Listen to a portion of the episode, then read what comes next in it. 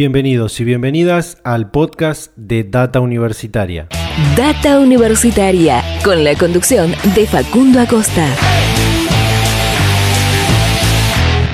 Estamos inaugurando este nuevo espacio en este canal de Data Universitaria que además de compartir semana a semana nuestro programa de radio que está saliendo ya en muchísimas radios de todo el país, inauguramos este espacio de podcast de entrevistas exclusivas con eh, representantes, referentes, autoridades y miembros de la comunidad universitaria de toda la República Argentina. Un espacio que vamos a estar compartiendo también semana a semana, eh, donde, bueno, hoy vamos a tener este primer capítulo de los podcasts exclusivos de Data Universitaria con una entrevista muy interesante que ya te voy a estar contando.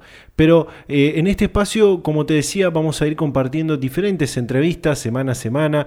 Eh, seguramente va a haber semanas en las que vamos a tener eh, un solo podcast por semana, en algunas vamos a tener dos, dependiendo de cómo vayamos coordinando diferentes entrevistas que, como te digo, van a ser exclusivas de este, de este podcast y de este espacio que hoy estamos inaugurando. Eh, obviamente vamos a seguir la misma línea que tratamos de compartir eh, en, nuestro, en nuestro programa de radio, que ya podés eh, volver a escuchar los más de 27 programas que llevan subidos hasta el momento de la publicación de este podcast, donde, bueno, Tratamos de que la comunidad universitaria se exprese, comparta, discuta diferentes temas que tienen que ver con lo que pasa y va a pasar en el mundo universitario. También todo lo que compartimos también en, este podcast, en el ciclo radial, lo podés encontrar en nuestro sitio web en datauniversitaria.com.ar. Así que bueno, para, esta, para este primer podcast, para este primer capítulo del podcast, tenemos una entrevista exclusiva con el, el ministro de Educación de la Nación, Nicolás Trota, en una entrevista donde pudimos abordar muchos temas, como tiene que ver con esta, esta posibilidad de volver a las clases en la, educación básica, en la educación primaria, en la educación secundaria, en diferentes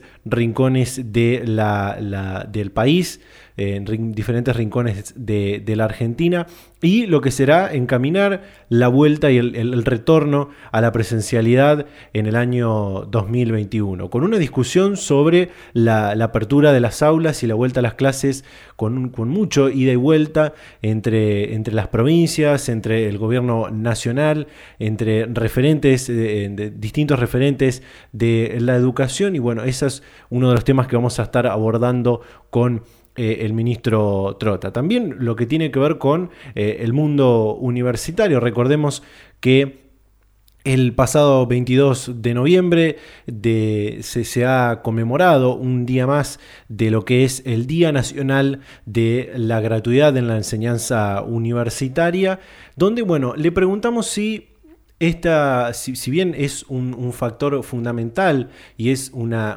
necesidad importante la gratuidad de, la enseñanza universitaria, si es suficiente para eh, los jóvenes y las jóvenes eh, tener esta posibilidad de la, universidad pública y la universidad gratuita, ¿no? con más de 70 años de esta, de esta posibilidad. Además, bueno, hemos abordado lo que tiene que ver con el presupuesto universitario, con lo que tiene que ver con, las becas progresar, si habrá o no un aumento para el próximo año. Bueno, esa es una, algunos de los temas que vamos a estar eh, charlando en este podcast, en, este, en, esta entrevista exclusiva con Data Universitaria eh, que, tuvimos eh, con, con Nicolás Trota, el ministro de Educación de la Nación. Pero antes de pasar a esta entrevista, te recuerdo que nos podés seguir en nuestras redes sociales, en Facebook y en Instagram como arroba data universitaria, en Twitter arroba DT universitaria. Si estás escuchando este podcast desde nuestro canal de Spotify, te invito a que nos sigas porque vamos a estar publicando eh, nuevas entrevistas. Si estás,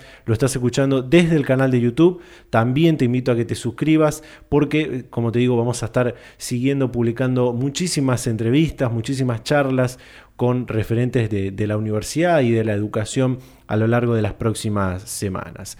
Ahora sí, vamos a compartir esta entrevista exclusiva del ministro de Educación de la Nación, Nicolás Trota, con Data Universitaria. Data Universitaria. Información, comentarios, entrevistas, investigaciones, todo lo que te interesa saber del mundo universitario.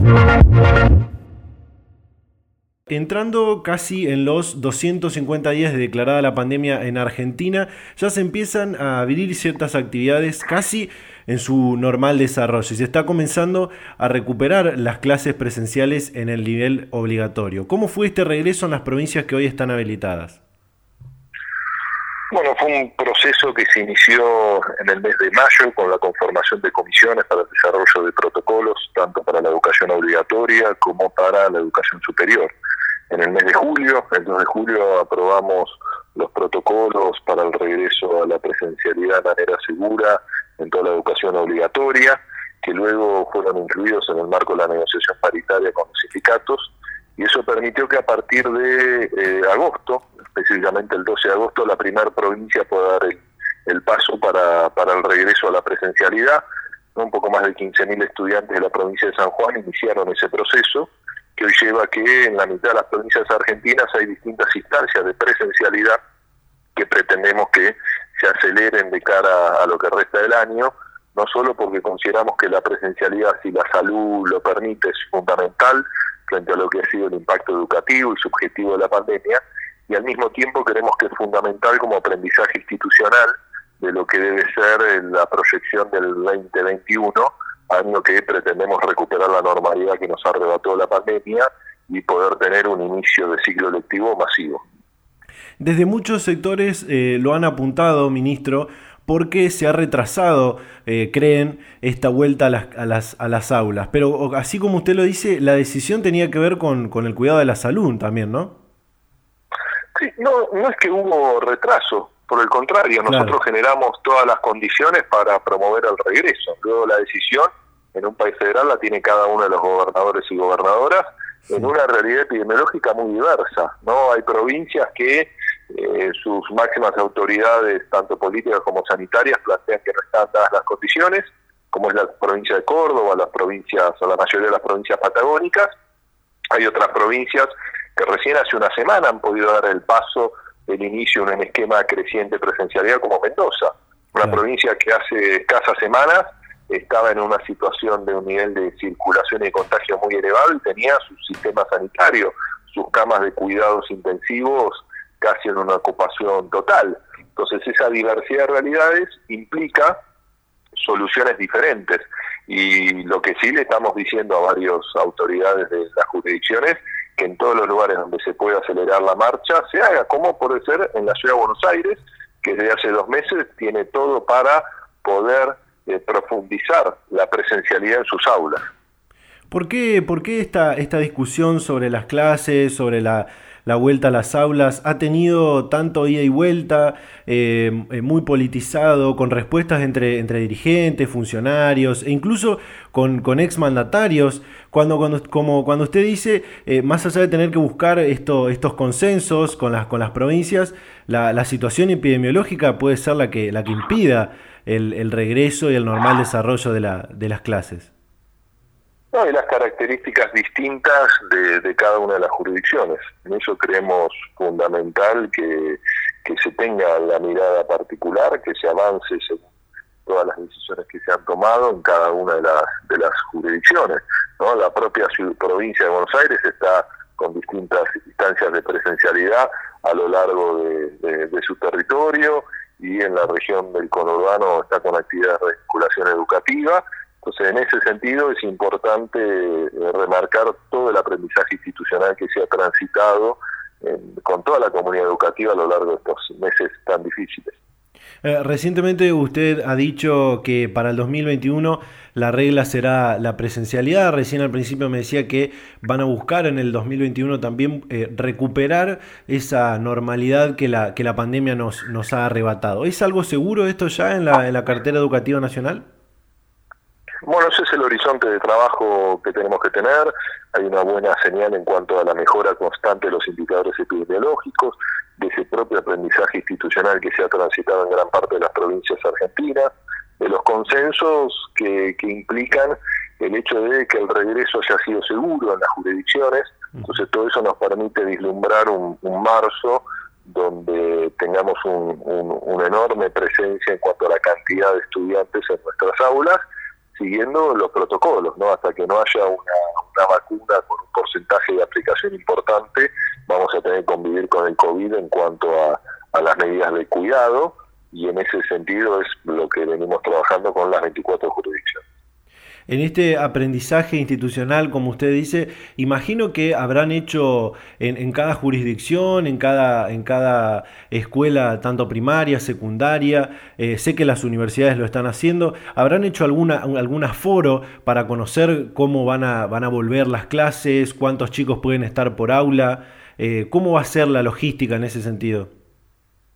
Bueno, eso es lo que se construyó en el mes de mayo, ¿no? Con la experiencia de cada una de las de las instituciones, de cada uno de los sectores. En el claustro de la educación, de la educación superior participaron todos los claustros, ¿no? La, Participaron los estudiantes, participaron los distintos sindicatos docentes y no docentes, el Consejo de Rectores de Universidades Privadas, el Consejo Interuniversitario Nacional, especialistas del campo epidemiológico propuestos por las universidades. Todo eso ha posibilitado la, la construcción de estos protocolos y reafirmar los pasos para un regreso seguro a las actividades eh, educativas o académicas. Eh, en, en, otro, en otro punto, me gustaría eh, ir a otro punto. si hay una cosa buena que provocó la pandemia es instalar fuertemente el uso de las tecnologías, de los entornos virtuales, no solo en la educación, sino también en otros ámbitos de, trabajo. ¿Ha podido hablar con, docentes eh, del nivel primario, del nivel secundario, también de los eh, docentes universitarios sobre el desarrollo de la virtualidad? Eh, si, si, han pensado en algo que se pueda mejorar acerca de, la educación a distancia, cuáles fueron los mayores desafíos que tuvieron que afrontar los docentes. Bueno, lo dialogamos de manera constante. ¿No? Tenemos diálogo con todos los niveles educativos, con los docentes, tanto en visitas a, distintos establecimientos educativos como a partir de, encuentros programados para conocer las experiencias. Y la realidad es que el proceso de apropiación del uso de la tecnología es un activo que tenemos que profundizar porque no solo ha impactado en, la educación, sino en, en, otros ámbitos también de nuestra cotidianidad. Y es ahí donde también creemos que hay que remarcar la responsabilidad primaria que tiene que tener el Estado en garantizar la igualdad en lo que se relaciona a la conectividad y al acceso a las herramientas tecnológicas y eso es un paso fundamental que tenemos que, seguir transitando a partir de nuestro plan de conectividad que en el presupuesto 2021 la inversión se ha multiplicado por tres. Eh, yendo al, mundo universitario, cada 22 de noviembre se recuerda como el Día Nacional de la Gratuidad en la Enseñanza Universitaria, algo que posiciona al sistema educativo argentino como único, entre otros, por este acceso gratuito y masivo a la educación superior universitaria. En ese sentido, eh, si bien es necesaria esta, esta gratuidad, ¿es suficiente? Bueno, creo que es un paso fundamental para, para permitir que tengamos el sistema universitario más democrático en cuanto a su acceso en toda América Latina. Por supuesto que hay que seguir profundizando las instancias de acompañamiento, el enorme desafío que tenemos de mejorar los indicadores de terminalidad en tiempo de nuestra escuela secundaria para permitir también en ese sentido profundizar la diversidad de realidades sociales, de trayectorias educativas de nuestros estudiantes y seguir profundizando todo el acompañamiento pedagógico en el propio sistema universitario, tan diverso, de realidades individuales tan distintas. no Tenemos un sistema universitario que no solo por la gratuidad de nuestro sistema, sino por la propia creación de las universidades del Bicentenario, ha permitido ¿no? una nueva expansión en el acceso y tenemos que trabajar para que el perfil de nuestros egresados sea un fiel reflejo del perfil de los ingresantes, ¿no? y que el desgradamiento no se produzca principalmente en los sectores populares, no el abandono y la no terminalidad de la educación universitaria, y es allí donde, bueno, fortalecer las trayectorias es muy importante en un sistema universitario donde muchos de nuestros estudiantes no son estudiantes que trabajan, sino son trabajadores y trabajadoras que estudian. Entonces ahí tenemos que tener también un desafío de seguir fortaleciendo la, presencia en nuestro sistema universitario. Eh, a principios de, este año, el, presidente Fernández había manifestado la posibilidad de construir una nueva ley de educación superior y luego de esto se comenzaron a realizar en cada región del país eh, debates en este, en este sentido. ¿Sigue estando en, la agenda eh, reformar o reemplazar la ley de educación superior? En la agenda, nosotros creemos que tiene que ser una construcción colectiva, que tiene que ser una construcción que transite los distintos claustros de la universidad. Este año ha sido muy difícil en el marco del distanciamiento físico de la, de la pandemia, profundizar ese debate. Esperemos que en el 2021 podamos desplegarlo a lo largo de todo el sistema universitario argentino. ¿Cuáles, ¿Cuáles podrían ser para usted algunos puntos que deberían ser eh, prioritarios a la hora de pensar una nueva ley de educación superior? Bueno, va en la línea de lo que estuvimos conversando, ¿no? Por un lado, cómo fortalecemos el sistema universitario, cómo garantizamos su financiamiento, cómo logramos profundizar la democratización de acceso, la terminalidad, mejorar los indicadores de terminalidad de los estudios universitarios, fortalecer los procesos de transferencia de, de todo lo relacionado a la investigación y el desarrollo y el ciudadano de nuestras aulas, instancias que permitan profundizar el protagonismo de nuestro sistema universitario en el desarrollo de cada una de las regiones donde están emplazadas cada, cada una de las universidades. Pero bueno, también creemos que ese debate es un debate que tiene que llevarse adelante a partir también de la propuesta de cada uno de los, de, los actores del sistema educativo. Eh, hace unas semanas atrás hablamos con el secretario de, Políticas Universitarias, Jaime Persig, y consultado sobre la partida presupuestaria que, le corresponde a las universidades nacionales y sobre, la, sobre las becas Progresar, dijo que estas van a tener un incremento en cantidad y calidad y que habrá otros anuncios al respecto. ¿Qué, qué nos puede decir usted sobre esto? Bueno, mucho ha sido reflejado en el presupuesto que aprobó el Congreso, ¿no? Acaso las becas Progresar hemos más que duplicado la inversión para el 2021. Pretendemos que esa herramienta, ese derecho se transforme en universal, que tiene un peso muy importante en acompañar las trayectorias de los estudiantes de los sectores populares en el sistema universitario y, y al mismo tiempo venimos trabajando en lo que debe ser también otras becas estratégicas para el direccionamiento de los perfiles de nuestros estudiantes en el sistema universitario, unos ejes centrales que van de la mano del proceso de reconfiguración de la priorización de la inversión educativa en el presupuesto, dejando atrás cuatro años que en términos objetivos, año tras año, tenían un, marcado, un marcado retroceso en la inversión educativa. Bien, perfecto. Bueno, ministro, muchísimas gracias por la predisposición para charlar este, este momento con Data Universitaria y bueno, eh, ojalá podamos eh, volver a comunicarnos en cuando vuelvan las clases en el 2021. Cómo no, desde ya muchas gracias a ustedes. Si sos estudiante universitario y quieres estar becado, presta atención. Data Universitaria becará a un estudiante de Argentina durante 2021. Solo tenés que participar del concurso a través de nuestras redes sociales. En Facebook e Instagram, arroba Data Universitaria. En Twitter, arroba DT Universitaria. Y las redes sociales de esta radio. Te invitamos a conocer las bases y condiciones en datauniversitaria.com.ar. Y cerramos este primer episodio de estos podcasts, de estas entrevistas exclusivas de Data Universitaria, en esta excelentísima nota que tuvimos en exclusiva con el ministro de Educación de, la Nación.